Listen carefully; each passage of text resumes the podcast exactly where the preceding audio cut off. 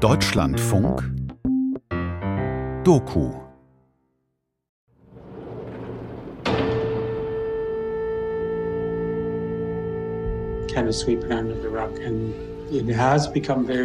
Sie kehrten es irgendwie unter den Teppich. Das geht jetzt nicht mehr. Seit der 215 Kinder aus Kamloops ist es für die Welt real geworden. Seitdem hören die Menschen zu und beginnen zu glauben. Obwohl die Überlebenden schon seit vielen, vielen Jahren ihre Geschichten erzählen, fangen die Menschen jetzt erst an zuzuhören. Durch das Auffinden dieser Gräber schreien diese Kinder, wir sind hier. By finding those unmarked graves, those children are saying we're here. When I was in Kamloops, where they found those first als ich in Kamloops war, wo sie die Leichen zuerst gefunden haben, wir wussten, dass Kinder vermisst werden, aber uns wurde immer gesagt, dass sie von den Eltern abgeholt wurden. Und jetzt wissen wir, dass das eine ungeheure Lüge war. Every church in Canada jede Kirche in Kanada betrieb eine Residential School, aber die meisten davon wurden von der katholischen Kirche betrieben. Aber alle Residential Schools hatten die gleichen Probleme. Sexueller und körperlicher Missbrauch. Die toten Kinder von Kamloops. Kanadas First Nations und ihr Kampf um Gerechtigkeit. Ein Feature von Dorothea Brummerloh.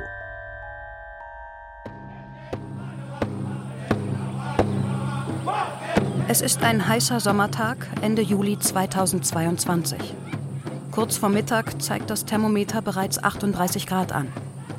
Der Ort, der zum Symbol für Kanadas dunkelste Vergangenheit wurde, sieht unspektakulär aus. Nur eine Wiese, die im Schatten großer Lindenbäume leicht abfallend zu einem Fußballfeld ausläuft. Im Hintergrund steht groß und mächtig das rote Backsteingebäude der früheren Kamloops Indian Residential School. Das Gras der Wiese ist von der sengenden Hitze verbrannt. Im Boden stecken Grablichter, symmetrisch angeordnet in drei Reihen über die gesamte Länge der Wiese. Jedes Licht steht auf dieser Wiese symbolisch für ein totes Kind. Im Mai 2021 wurden hier auf dem Gelände der ehemaligen Internatsschule im etwas abseits gelegenen ehemaligen Obstgarten die Gräber von 215 Kinderleichen entdeckt, anonym verscharrt. Das jüngste von ihnen war gerade drei Jahre alt. Eine Schule gibt es hier längst nicht mehr. Heute unterstehen die Gebäude der Zuständigkeit des Kamloops Reservats der ortsansässigen Swapmac First Nation. Das rote Backsteingebäude dient jetzt als Schulungszentrum der Community, wird für Verwaltung, zum Teil als Museum genutzt. Nur eine grüne Gedenktafel mit goldener Schrift am Eingang erinnert an die Schreckenszeit für Generationen von Jungen und Mädchen, die von 1890, dem Jahr der Gründung der Schule, bis zu ihrer Schließung 1978 dauerte. Heute findet hier das diesjährige traditionelle Kamloops Powwow statt in direkter Nachbarschaft des ehemaligen Internats. Es ist eine der wichtigsten Kulturveranstaltungen der First Nations in Westkanada mit bis zu 20.000 Besuchern. Hier werden Geschichten, Gesang und Tänze in traditionellen Gewändern aufgeführt. An Ständen Traumfänger, Federschmuck, Bären und Wolfsfälle angeboten. Die 215 toten Kinder, die Kamloops 215, ein Kürzel, das in Kanada jeder kennt, sind das Hauptthema auf dem Festplatz und den Tribünen. Oh, it's, it's much different now. Es ist heute anders, wegen all der Residential Schools, als sie letztes Jahr diese Babys gefunden haben. Es ist jetzt eine andere Art und Weise. Wenn man hierher kommt, ist immer die Rede von den Kamloops 215. Dieses Jahr ist es anders als sonst. Oh, there's there's a lot of people that due to uh, contact es gibt viele Menschen, die durch den Kontakt mit den Weißen ihre Sprache verloren haben, ihre Kultur, weil sie aus den Familien herausgerissen wurden, so wie ich, der die Residential School überlebt hat. Dort wurde mir verboten, meine Sprache zu sprechen. Sie haben mir viel von meiner Kultur genommen. Sie zwangen uns ihre Religion auf.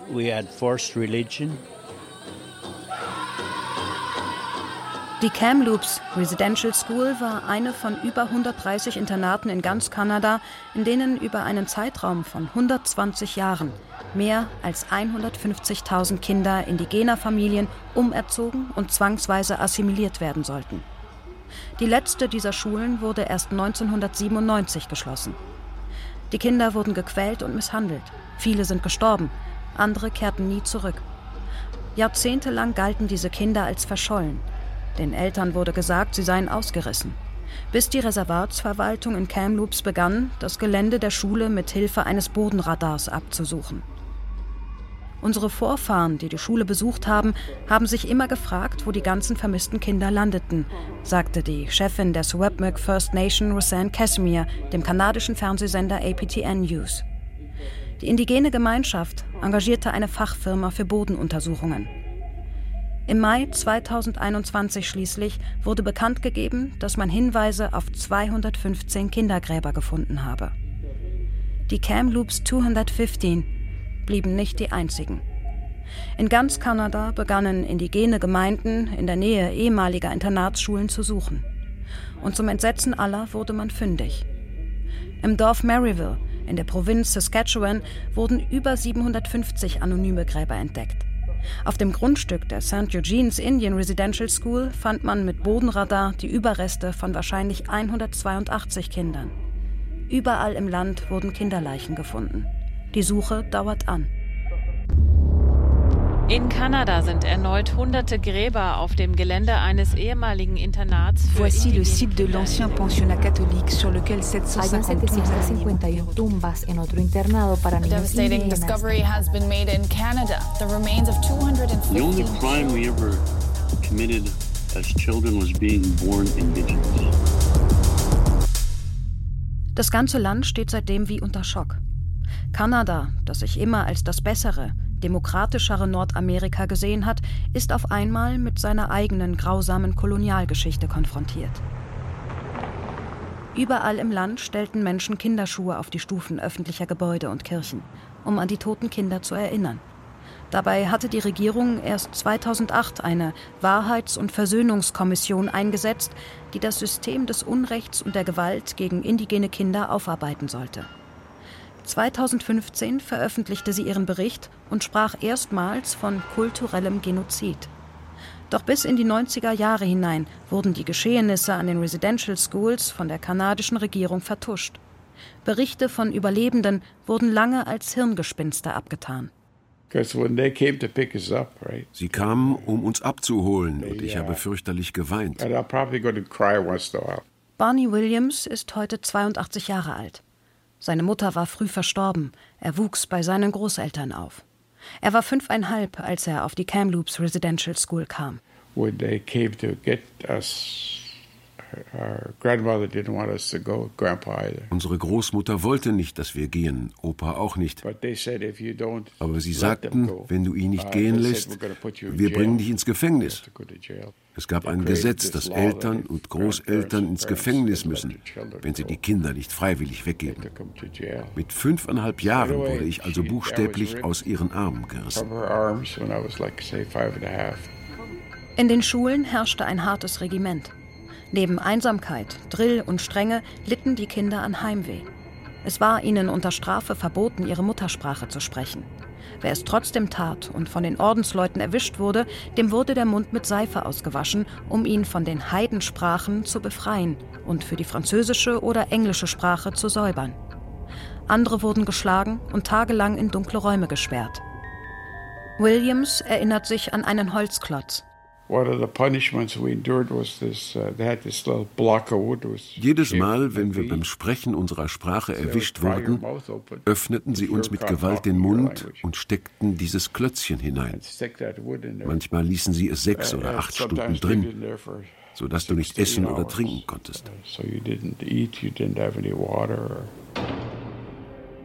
Schon im 17. und 18. Jahrhundert gab es in Kanada, vor allem von christlichen Ordensgemeinschaften, erste Versuche, die Kinder der Ureinwohner in Schulen zu zwingen. Dort sollten sie zum christlichen Glauben bekehrt und umerzogen werden.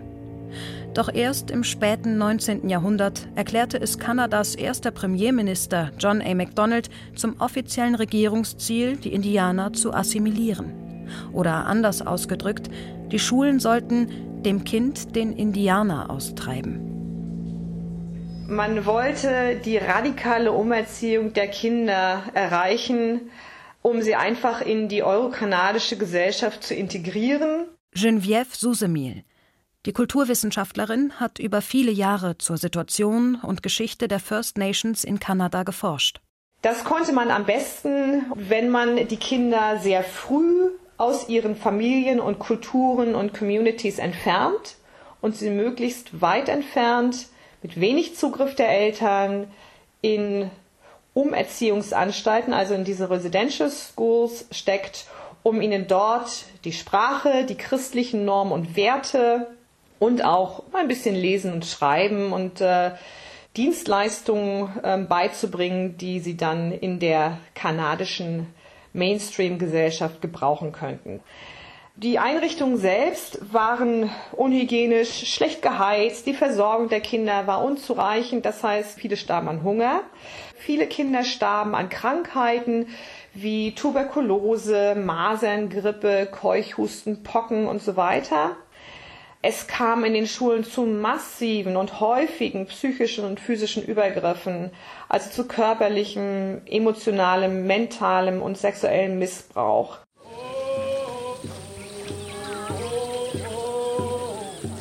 Montagmorgen in Chemainus auf Vancouver Island an der kanadischen Pazifikküste. Es ist früh am Tag und die Sonne brennt noch nicht ganz so unbarmherzig auf die Menschen herab. Begleitet durch Trommeln und traditionelle Gesänge der Penelica Drummers and Dancers bewegt sich der Marsch zum Gedenken an die Kinder, die das System der nahegelegenen Cupa Island Residential School nicht überlebt haben, langsam durch den Ort. Fast alle tragen orangene Shirts. Ein Symbol für das Leid, das die Kinder der First Nations in den Residential Schools erlitten haben. Es geht zurück auf das orangefarbene T-Shirt, das die sechsjährige Phyllis Webstead einst zusammen mit ihrer Großmutter für die Einschulung gekauft hatte. Es stand für die Freude und Erwartung, mit der sie in die neue Schule ging. Doch das Shirt wurde ihr nach ihrer Ankunft sofort von den Nonnen weggenommen das erste von vielen traumatischen Erlebnissen, die folgen sollten. Im Wheeler Park vor der Bühne lassen sich die Menschen auf Bänken oder Campingstühle nieder oder legen Decken auf den Boden. Eine alte Dame tritt ans Mikro. Auch sie trägt ein orangefarbenes Shirt. Darauf steht Every Child Matters. Jedes Kind zählt. Es wird still in den Reihen, als Jill Harris von der Penellicut First Nation die Hände hebt und mit einem Gebet beginnt.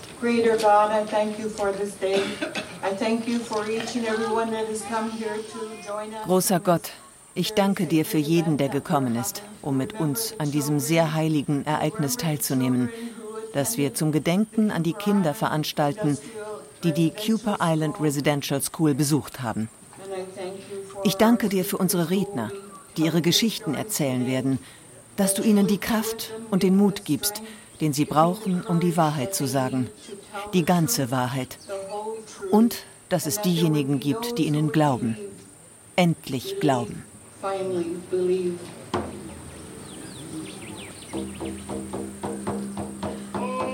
In der ersten Reihe, direkt vor der Bühne, sitzen Überlebende der Cupa Island Residential School.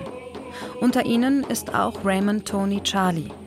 Der 71-Jährige erhebt sich mühevoll, geht, auf seinen Gehstock gestützt, ans Mikrofon. Yes, it's very heartening for me to be here today. Es ist sehr ermutigend für mich, heute hier zu sein. Ihr alle erwärmt mein Herz. Es ist sehr wichtig, dass wir uns an die Kinder erinnern, die es nicht nach Hause geschafft haben. Es war nicht ihre Entscheidung, dort zu sein, aber sie starben dort und wurden in anonymen Gräbern verscharrt. Wir dürfen das nicht vergessen. It's very important that we remember that. Auch das Volk der Penellicut hat den Boden des ehemaligen Schulgeländes der Cuper Island Indian Residential School untersucht. Mehr als 160 unmarkierte Kindergräber wurden bisher gefunden. Die Suche dauert an. Canada and all the churches Die kanadische Regierung und alle Kirchen waren an den Residential Schools beteiligt. Sie müssen sich dem stellen und helfen, uns zu heilen. Sie müssen zuhören und sie müssen uns beistehen. Ich habe mich sehr gefreut, dass die Kinder heute gesungen und getanzt haben. Das bedeutet mir sehr viel, denn das war uns nicht erlaubt.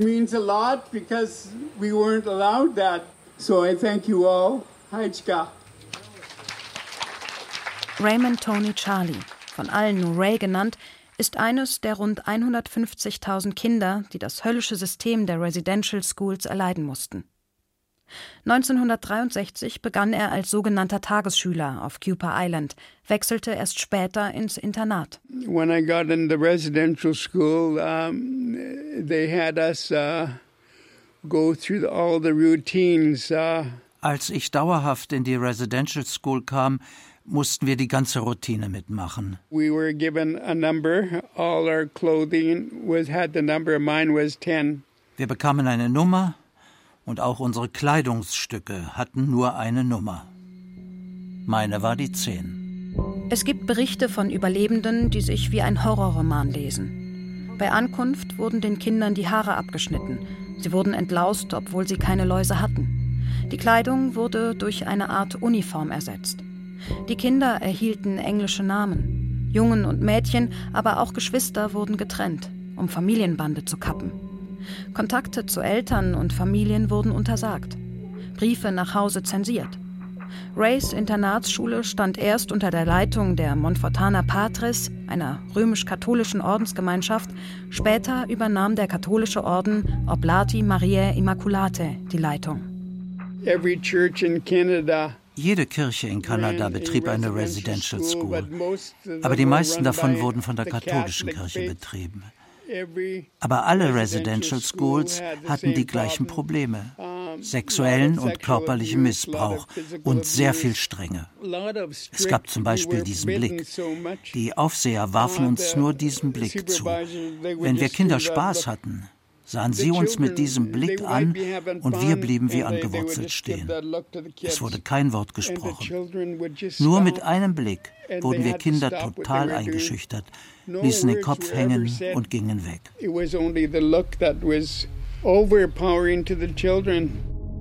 Als 15-jähriger Internatsschüler wurde Ray von Pater Glenn Doughty betreut. Dieser wies ihm bei seiner Ankunft seinen Schlafraum zu. Das letzte Zimmer am Ende des Ganges, etwas abseits von den anderen, mit Etagenbett nur für ihn allein. Eines Abends kam Doughty zu ihm, lud ihn in sein Zimmer ein. I had no clue, I had no idea what his intentions were. Ich hatte keine Ahnung, was er vorhatte. Also klopfte ich an seine Tür, ging hinein und setzte mich. Wir unterhielten uns eine Weile. Dann sagte er, es ist schon spät, wir sollten schlafen gehen, und ich sah ihn an. Er sagte, wir. Er sagte, Komm schon, leg dich hin. Also bin ich rübergegangen, habe mich ins Bett gelegt. Da hat er das Licht ausgemacht und mir an die Genitalien gefasst und angefangen, mich zu masturbieren. Und ich war doch noch ganz klein. Dann sagt er zu mir, streichle ihn. Das war alles, was er sagte. Und ich hatte einfach Angst und habe es gemacht. Ich konnte in dieser Nacht nicht schlafen. Ich war geschockt und sehr verängstigt. Also lag ich die ganze Nacht da und versuchte, mich zu beruhigen.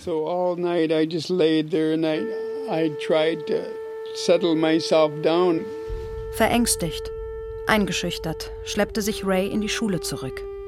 Niemand nahm davon Notiz. Die anderen Jungen wussten Bescheid, sagt er rückblickend. Gesagt habe keiner was. Wahrscheinlich haben alle nur gedacht, Gott sei Dank hat es heute Abend nicht mich erwischt. So one night I was I was sleeping away and he grabbed my head and he shoved his penis into my mouth. Eines Nachts war ich im Bett und uh, schlief und da packte er mich. Er kam, er packte meinen Kopf und schob mir seinen Penis in den Mund. Und er kam in meinen Mund und ich spuckte es danach einfach aus. Und das ging so weiter bis wahrscheinlich Mitte Dezember. Von September bis Mitte Dezember, jede zweite Nacht. Das hat er mir angetan. Schließlich schaute ich eines Nachts auf das obere Etagenbett und ich sagte mir, ich muss oben schlafen. Ab da schlief ich im oberen Bett und es hörte auf. Die katastrophalen Zustände an den Residential Schools hatten sich herumgesprochen, sodass 1969 die kanadische Regierung die Verwaltung der Schulen den Kirchen entzog und selbst übernahm. Strafmaßnahmen von Aufsehern gab es trotzdem noch, erzählt Bruce Allen, der als Tagesschüler von 1967 bis 1974 die LeJac Indian Residential School besuchte. They did take children aside and, and punish them that way. Die Aufseher haben die Kinder beiseite genommen, brachten sie in den Schlafsaal oder ins Badezimmer, wo niemand war, bestraften dort. Ich wurde zum Beispiel während des Mittagessens nach oben in die Jungentoilette gebracht, wo mir der Aufseher 25 Schläge auf jede Hand gab. Und das hat niemand gesehen. Der einzige Unterschied zwischen Tages- und Internatsschülern bestand für Bruce darin, dass bei den Tagesschülern die Übergriffe zwischen 8 und 15 Uhr stattfanden und im Internat 24 Stunden, sieben Tage die Woche. Allen blieb von sexueller Gewalt verschont. Sein Vater, der als Kind an derselben Schule auch schwerem körperlichen und sexuellen Missbrauch ausgesetzt war, machte sich um ihn Sorgen. Der Ruf des Aufsehers Edward Fitzgerald war berüchtigt. Dieser betreute die fünf- bis achtjährigen Jungen. Mein Vater sagte zu mir, ich werde dich den Vorgesetzten vorstellen, die vielleicht denken, dass sie mit dir etwas anfangen können. Und ging direkt zu Edward Fitzgerald, dessen Schlafzimmer an den Schlafsaal angeschlossen war, sodass er Zugang zu den Jungen hatte. 24 Stunden, sieben Tage die Woche, was er auch tat. Und mein Vater ging direkt zu ihm und sagte, das ist mein Sohn. Fitzgerald belästigte ihn nie. Allen vermutet, dass sein Vater dem Aufseher drohte. Rührst du meinen Sohn an und er erzählt es mir, dann komme ich zu dir. Das schien gewirkt zu haben. Und Edward Fitzgerald hatte genug andere Jungs zur Verfügung. Jeder wusste, wann ein Kind missbraucht wurde. Man hörte, wenn die Jungs in die Zimmer gebracht wurden. Und was ich noch im Geiste höre, uh, sind ihre Schreie. Die habe ich bis heute im Ohr.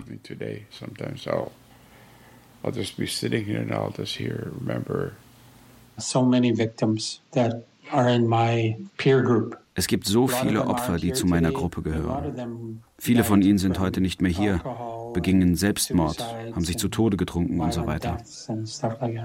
Um diesen massiven Übergriffen zu entgehen, flüchteten viele Kinder in den Suizid. Viele Kinder versuchten wegzulaufen. Ähm, nur ganz wenigen gelang es allerdings.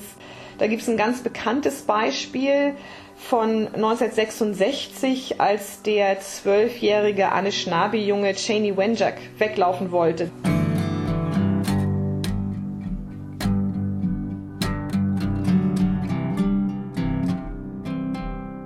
Über die Flucht des Indianerjungen Cheney Wenjack schrieb der kanadische Rockmusiker Gord Downey 2016 einen Song und machte den Fall dadurch landesweit bekannt.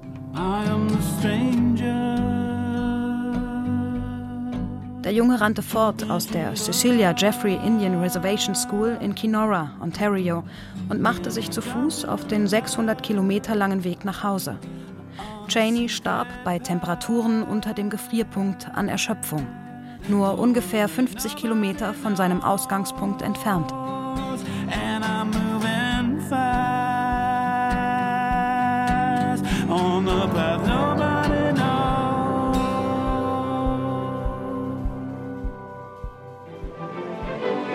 South of Hudson's Bay, James Bay, and at the southern tip of James Bay, the settlement of Moose Factory. News Magazine salutes Education Week with films of an Indian residential school. 500 miles north of Toronto. In den 50er Jahren wurde bei der Bevölkerung das Bild verbreitet, dass diese Schulen natürlich sehr gut sind für die Kinder, weil sie den Kindern Chancen für späteres Leben eröffnen. Es gibt ein interessantes Video von 1955, wie toll die Kinder das in den Schulen haben, was sie dort lernen, mit welchen Freunden sie dort zusammen sind und so weiter und so fort und welche Chancen sich ihnen eröffnen, wenn sie diese Schulen absolvieren. Und das ist das, was die kanadische Bevölkerung auch gesehen hat, dass das natürlich gute Schulen sind für die Kinder, die die Kinder vorbereiten für späteres Leben in der kanadischen Gesellschaft. A service begins each day. The school is conducted by the Church of England, though it's maintained, like other Indian schools, by the Federal Department of Indian Affairs. Was sich wirklich an den Schulen abspielte, blieb der kanadischen Öffentlichkeit lange verborgen. Oder wollte sie es nicht wissen? Die Trennung in Indigene und Nicht-Indigene als Folge des Indian Act von 1876 saß so tief, dass man sich nicht füreinander interessierte. Man blieb unter sich. Die Indigenen in den Reservaten, die Nicht-Indigenen in ihren Wohnvierteln, erzählt Geneviève Susemil. Es gibt zum Beispiel über die Kinder, deren Gräber man gefunden hat, gibt es keine Dokumente. Das heißt, man hat schon sehr früh angefangen, in diesen Schulen vieles zu vertuschen, vieles zu verheimlichen, Akten nicht anzulegen oder verschwinden zu lassen.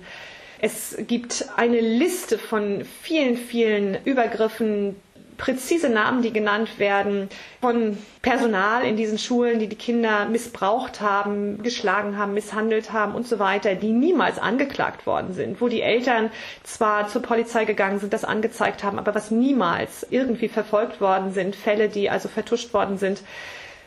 Da wurde über viele Jahrzehnte vieles einfach unter den Teppich gekehrt.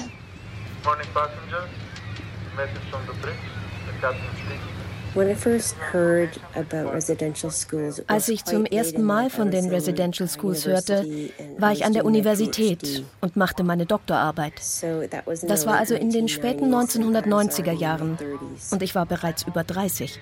Kelly Bannister arbeitet als Ethnobiologin an der University of Victoria auf Vancouver Island.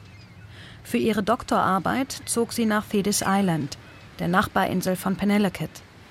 Im Warteraum der Fähre traf sie regelmäßig Überlebende der Cooper Island Residential School. They had a very strong alcohol addictions and because of the effect of the, the alcohol they would Sie waren sehr stark alkoholabhängig und aufgrund dessen sehr offen und sprachen sehr detailliert. Und sie weinten und wollten einfach mit jemandem reden. Oft war ich die Einzige im Wartebereich. Und ich versuchte einfach nur zuzuhören. Diese Menschen erzählten traumatische und unglaubliche Dinge, die ihnen als Kinder widerfahren waren.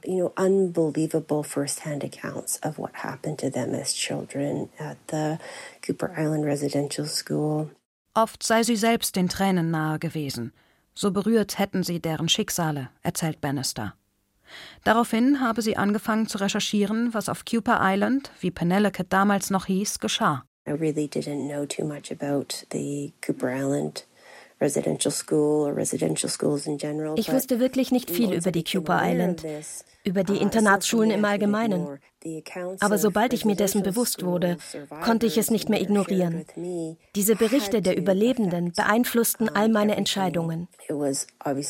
Für mich war es offensichtlich, dass eine unglaubliche Ungerechtigkeit nicht versöhnt worden war. Und für mich war das ein wirklich großes, fortwährendes Rätsel, wie dies so lange unbeachtet weitergehen konnte.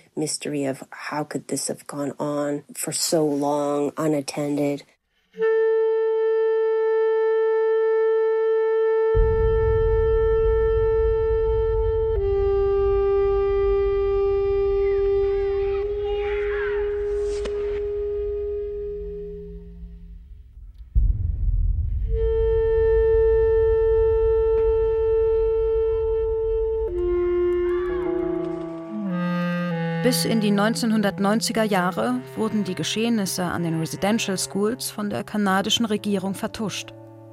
Überlebenden, die von ihren Erlebnissen berichteten, wurde daher zumeist nicht geglaubt. Dieses Misstrauen, aber auch die eigene Scham hielten viele davon ab, ihre Geschichte zu erzählen. Einer brachte den Mut auf. Phil Fontaine.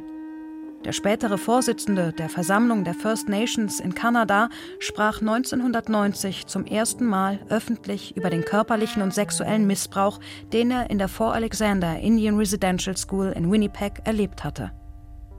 In einem Interview mit dem kanadischen Fernsehsender CBC sagte Fontaine damals: We believe that uh, that's important in itself. Wir hoffen, dass der Schritt, den ich gemacht habe, es anderen leichter macht, über ihre Erfahrungen zu sprechen. Und noch viel wichtiger ist es, diese kollektive Erfahrung für die Nachwelt zu dokumentieren, damit wir sie nie vergessen, damit auch andere verstehen, wovon wir sprechen, aber auch um einen Heilungsprozess für unser Volk einzuleiten. Der Damm war gebrochen. Bis 2007 reichten 15.000 Personen wegen sexuellen und körperlichen Missbrauchs an den Internatsschulen Klage ein.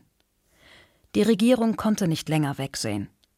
2008 entschuldigte sich der damalige kanadische Premierminister Stephen Harper in einer Parlamentsrede für die Politik der Assimilation.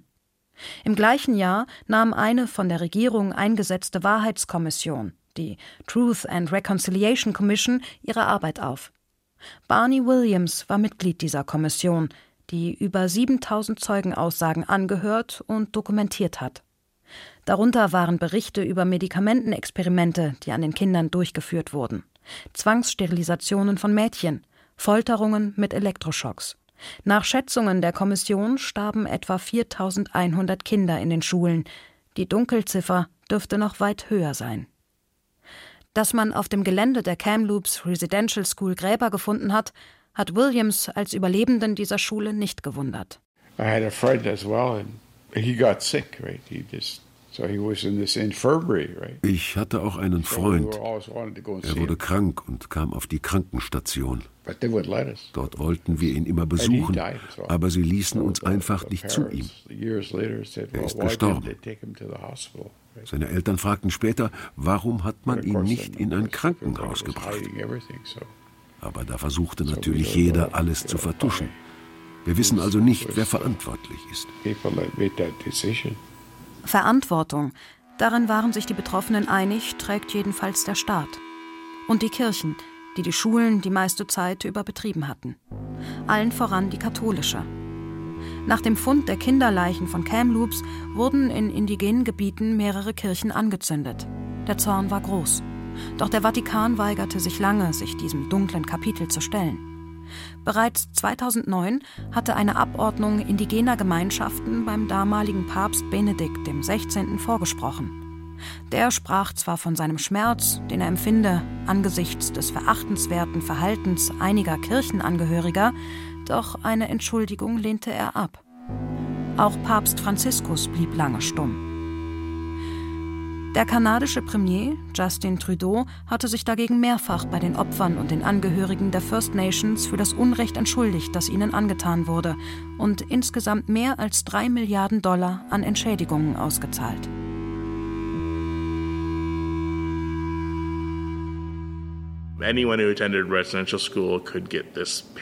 Jeder, der eine Residential School besucht hat, konnte diese Entschädigung erhalten. Es war eine Entschädigung von 10.000 Dollar plus 3.000 für jedes Jahr, das man in einem Internat verbracht hat. Erklärt Daniel Sims, Professor an der University of Northern British Columbia und Angehöriger der Say-Kedene First Nation. Also Aber das war auch gedacht, um zu verhindern, dass Menschen die Regierung oder die Kirchen verklagen. Denn mit der Annahme des Geldes verzichtete man auf das Recht, weitere Ansprüche also einzuklagen. Außerdem musste man extra einen Antrag stellen und es gab eine begrenzte Antragsfrist.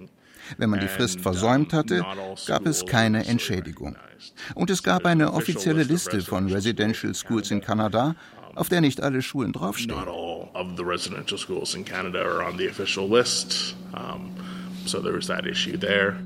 Um seine Ansprüche geltend zu machen, musste man seine Missbrauchsgeschichte melden und nacherzählen. Viele Überlebende wurden dabei retraumatisiert, erzählt Bruce Allen, der Opfer bei der Antragstellung begleitet hat. Sein eigener Vater war nie in der Lage, über seine Schulzeit zu sprechen. Was er erlebt hat, erfuhr der Sohn erst bei der Anhörung von Klassenkameraden seines Vaters. And so they had to describe crime scenes and a play-by-play. Sie mussten schildern, was ihnen widerfahren war, und ich saß neben ihnen.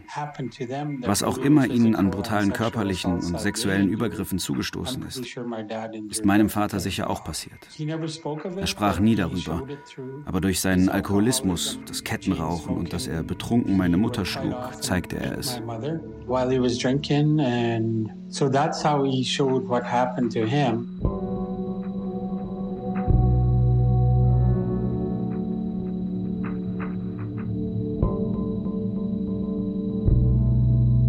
Pido perdón humildemente por el mal que tantos cristianos cometieron contra los pueblos indígenas. Und dann, im Juli 2022 kommt er doch, der Papst. Für viele Betroffene, von denen mehr als die Hälfte Katholiken sind, ein großer Moment. Der Pontifex kommt als Büßer und er bittet demütig um Verzeihung für das Böse, das so viele Christen der indigenen Bevölkerung Kanadas angetan hätten. Es ist seine erste Reise, seitdem ein Knieleiden ihn in den Rollstuhl gezwungen hat. Eine geplante Afrikareise musste kurzfristig abgesagt werden. Die Kanada-Reise findet statt. Auch das eine Botschaft. In Musquatchie, in der Provinz Alberta, trifft er mit Vertretern der indigenen Gemeinschaften und Überlebenden zusammen. Vor der früheren Ermenskeen Residential School einer der größten indigenen Schulen des Landes, spricht der Argentinier von Vergüenza, Scham, und räumt ein, nichts könne die verletzte Würde, den erlittenen Schmerz und das verratene Vertrauen der Betroffenen auslöschen.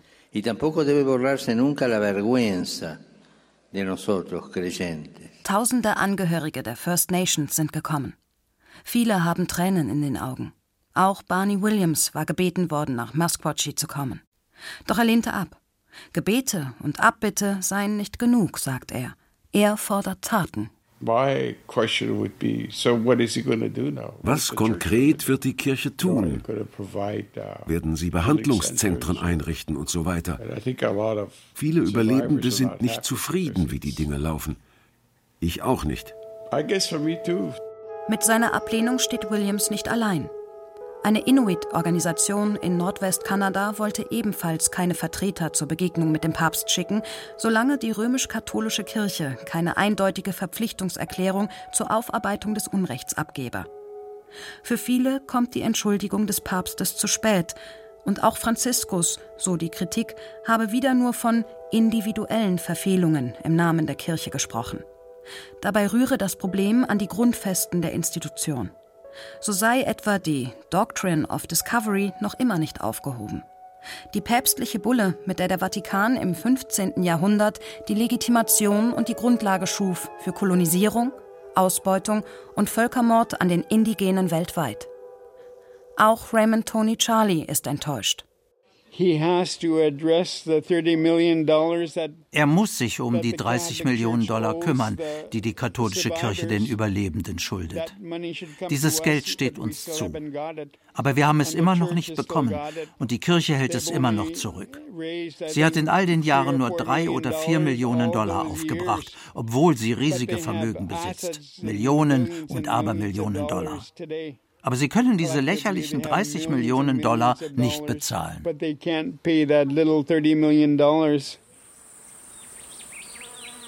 Was aber ist mit den toten Kindern?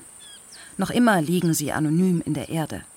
Exhumierungen hat es noch nicht gegeben und damit auch keine polizeilichen Ermittlungen zur Todesursache und möglichen Tätern. Die meisten der ehemaligen Internatsschulen liegen heute in der Zuständigkeit der indigenen Reservate, und die Erde, in der die Kinder liegen, die Totenruhe ist heilig. Wie weiter mit den sterblichen Überresten umgegangen werden soll, wird in den First Nations selbst kontrovers diskutiert, erzählt Bruce Allen. Seiner Meinung nach sei es Sache der Angehörigen, ob man die Toten ruhen lassen oder exhumieren sollte.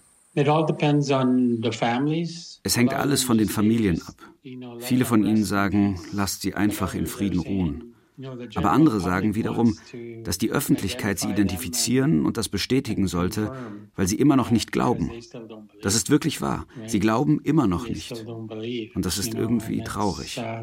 Es gibt einen Teil der Bevölkerung, der immer noch nicht glaubt und fragt, wo sind die Beweise? Wo sind die toten Kinder von Kamloops? fragen rechtsgerichtete Kampagnen in den sozialen Medien. Bislang seien sie nichts als Bodenschatten. Das Ganze Fake News der Indigenen, um noch mehr Wohlfahrtszuwendungen zu erhalten. Kimberly Murray, die im Juni von der Bundesregierung zur Sonderbeauftragten für nicht gekennzeichnete Grabstellen und vermisste Kinder der ehemaligen Internatsschulen ernannt wurde, bezweifelt, dass das kanadische Justizsystem in der Lage sein wird, diese Art von Untersuchung und Strafverfolgung durchzuführen.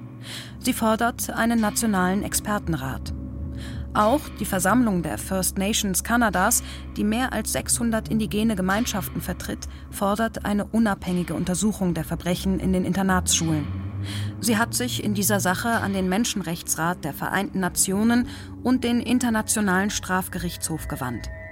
Die Debatte um politische und nicht zuletzt strafrechtliche Aufarbeitung ist also noch längst nicht abgeschlossen.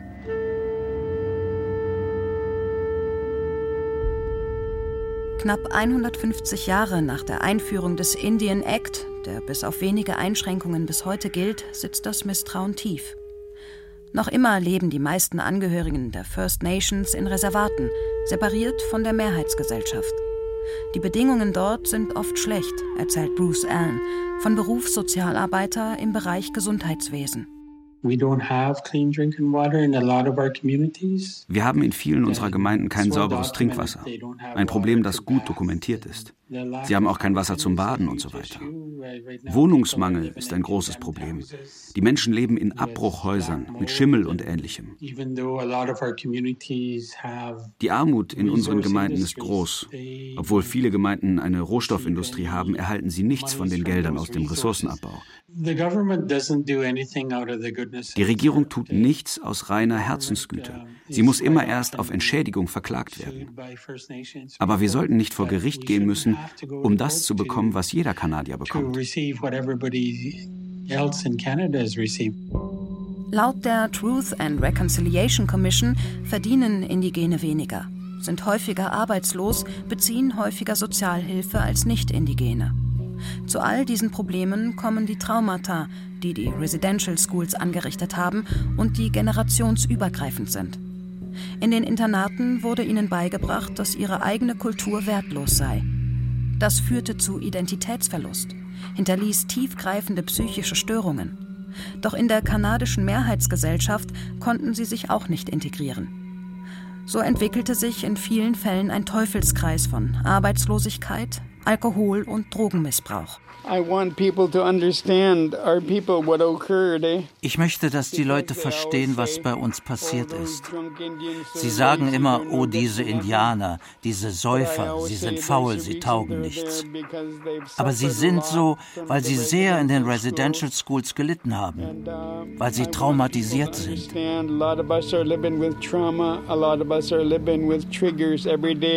Und noch immer werden Tausende von indigenen Kindern durch das Kinderfürsorgesystem von ihren Eltern und Gemeinschaften getrennt.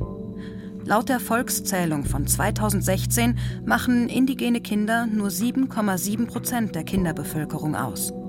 Dennoch leben 52,2 Prozent von ihnen in Pflegefamilien. Kinder der First Nations werden 14 Mal häufiger von Sozialdiensten aus den Familien genommen als nicht indigene Kinder. So geht die Entwurzelung weiter. Doch es gibt auch wachsendes Selbstbewusstsein der First Nations. Viele junge Leute interessieren sich wieder für ihre Herkunft, ihre Traditionen und ihr spirituelles Erbe. Meine Tante Jean hat immer gesagt, jede Nation hat ihre eigene Sprache.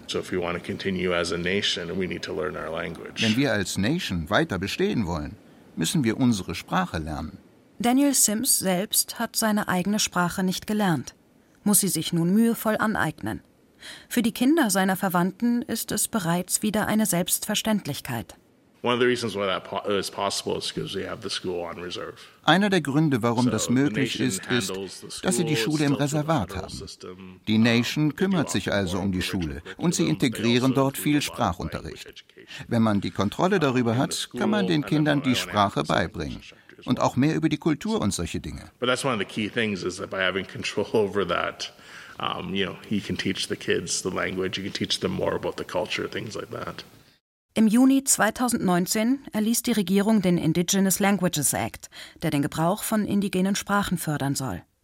Seitdem bieten Hochschulen vermehrt Kurse und Studiengänge in indigenen Sprachen an. An den meisten Universitäten in British Columbia wird neben Englisch eine zweite Sprache als Zulassungsvoraussetzung verlangt, um studieren zu können, sagt Kelly Bannister.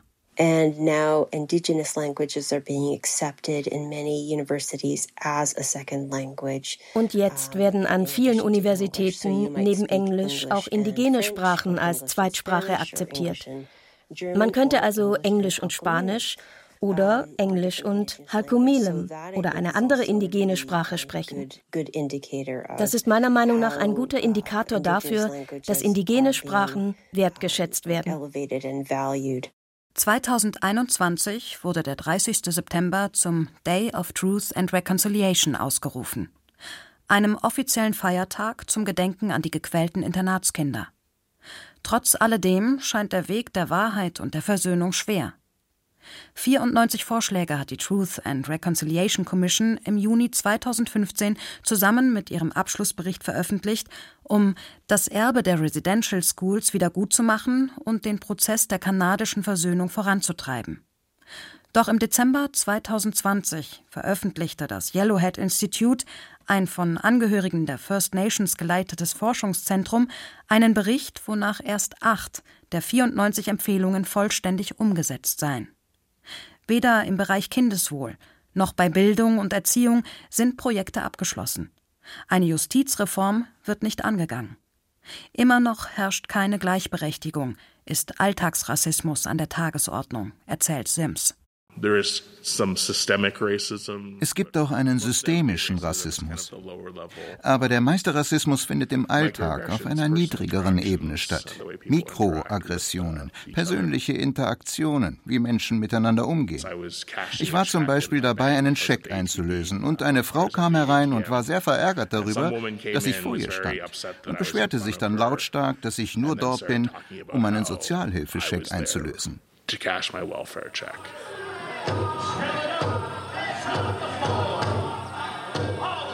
In Kamloops, dem früheren Internat, an dem die Suche nach den vermissten Kindern begann, ist der alte Obstgarten weiter abgesperrt. Die Kinder unter der Erde sind noch immer namenlos. Doch wie lange noch?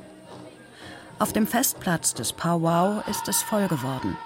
Jahrhundertealte Tänze werden aufgeführt. Die Powwows werden von vielen genutzt, um wieder mehr über ihre eigene Kultur und Herkunft zu erfahren. Und manchen Älteren, wie Elsie Watney, helfen sie, die Traumata der Residential School zu überwinden.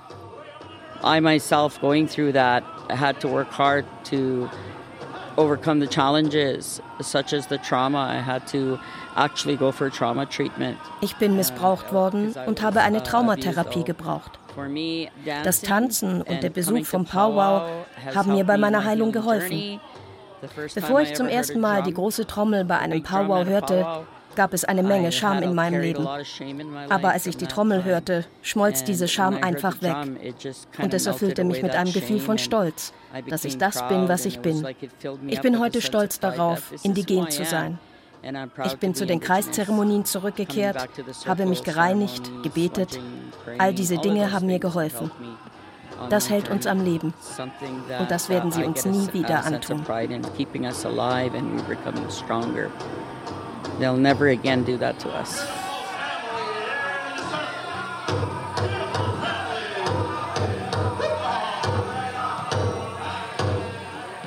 Die toten Kinder von Kamloops. Kanadas First Nations und ihr Kampf um Gerechtigkeit von Dorothea Brummerloh. Es sprachen Lisa Biel, Wolf Anjol, David Faumweg, Wolfgang Rüther, Sigrid Burkholder, Axel Gottschick, Hussein Michael Czirpitschi und Susanne Reuter. Ton und Technik Hendrik Manuk, Christoph Bette und Caroline Thon. Regie Philipp Brühl. Redaktion Christiane Habermals. Produktion Deutschlandfunk 2023.